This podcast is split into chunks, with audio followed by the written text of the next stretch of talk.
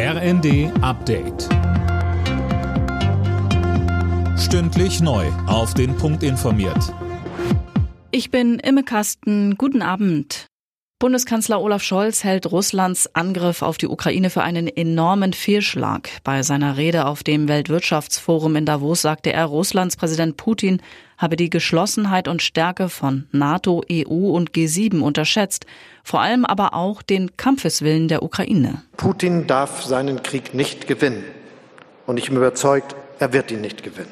Schon jetzt hat er alle seine strategischen Ziele verfehlt. Eine Einnahme der gesamten Ukraine durch Russland scheint heute weiter entfernt als noch zu Beginn des Krieges, auch dank des beeindruckenden Abwehrkampfes der ukrainischen Armee und Bevölkerung.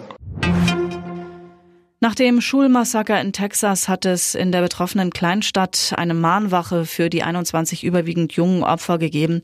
Die Stimmung schwankte dabei zwischen Trauer und Wut über die laxen US-Waffengesetze. US-Präsident Biden will sich in den kommenden Tagen mit Angehörigen der Opfer treffen. Bei jedem dritten Arbeitnehmer wird wegen der hohen Inflation das Geld knapp. Das geht aus einer Umfrage für das Jobportal Indeed hervor. Jana Klonikowski mit den Einzelheiten. Besonders betroffen sind Leute, die weniger als 2000 Euro netto verdienen. Fast die Hälfte der Erwerbstätigen will wegen der gestiegenen Lebenshaltungskosten eine Gehaltserhöhung von 6 bis 15 Prozent fordern. Von selbst zahlen die meisten Arbeitgeber bislang keinen Inflationsausgleich. Lediglich in jedem zehnten Unternehmen wurden die Löhne erhöht oder eine Sonderzahlung geleistet.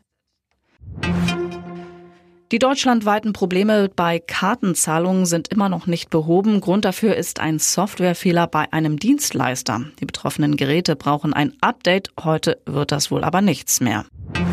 Bei der Eishockey-WM in Finnland ist für das deutsche Team nach dem Viertelfinale Schluss. Die Mannschaft unterlag Tschechien mit 1 zu 4. Alle Nachrichten auf rnd.de